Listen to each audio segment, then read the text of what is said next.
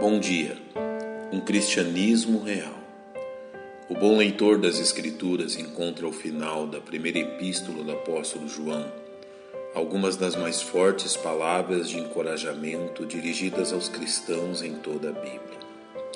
João empreendeu em seus dias forte combate contra os falsos mestres gnósticos e sua tentativa de exaltar seu pseudo-conhecimento espiritual acima do Evangelho de Cristo ensinando que o unigênito Filho de Deus era apenas um dos tantos espíritos evoluídos apontados por eles.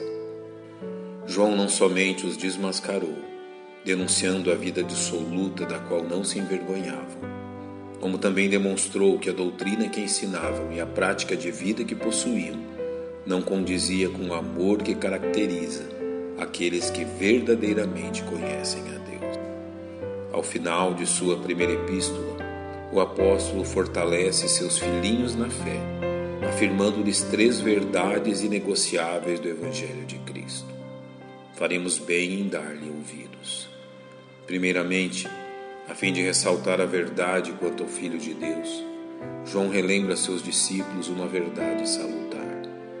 Sabemos que todo aquele que é nascido de Deus não peca. Filiação e santificação estão ligadas de forma indissolúvel na doutrina de João, demonstrando como o novo nascimento liberta o salvo em Cristo da escravidão do pecado, de tal forma que não viverá mais na prática do pecado como hábito de vida. João não está ensinando que o salvo jamais pecará, mas que o pecado não será mais aquilo que caracteriza sua vida. A razão para a vitória contra o pecado é também estabelecida pelo apóstolo. Mas o que de Deus é gerado conserva-se a si mesmo, e o maligno não lhe toca. A intercessão de Jesus Cristo, o sumo sacerdote dos remidos, guarda os salvos, de forma que o inimigo de suas almas não pode agarrar-se a eles. Eis o primeiro conforto anunciado. A segunda verdade afirmada pelo apóstolo, a fim de fortalecer seus filhos na fé, é revelada no verso 19. Sabemos que somos de Deus e que todo o mundo jaz no maligno. Em contraposição ao fato que o mundo inteiro se encontra debaixo do poder de Satanás, sujeito à sua autoridade, João apresenta aos salvos o resultado do novo nascimento operado neles pelo Espírito Santo.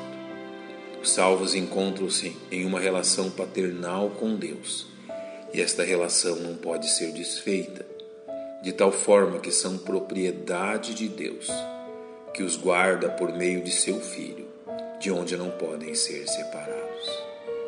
João conclui sua tríplice nota de encorajamento, dizendo: E sabemos que já o Filho de Deus é vindo e nos deu entendimento para que conheçamos ao verdadeiro e no que é verdadeiro estamos, isto é, em seu Filho Jesus Cristo. Este é o verdadeiro Deus e a vida eterna. João apresenta a encarnação de Jesus como uma realidade acima de qualquer dúvida, a qual seus filhos na fé haviam tomado conhecimento por seu testemunho. A revelação da verdade em Jesus deu a seus discípulos um entendimento real e insubstituível próprio Jesus e a verdade de Deus, não abstrata, como ensinada pelos gnósticos, mas real. Acima de tudo, o que o já idoso apóstolo João procura incutir na mente e coração de seus filhos na fé é que o cristianismo é algo absolutamente real.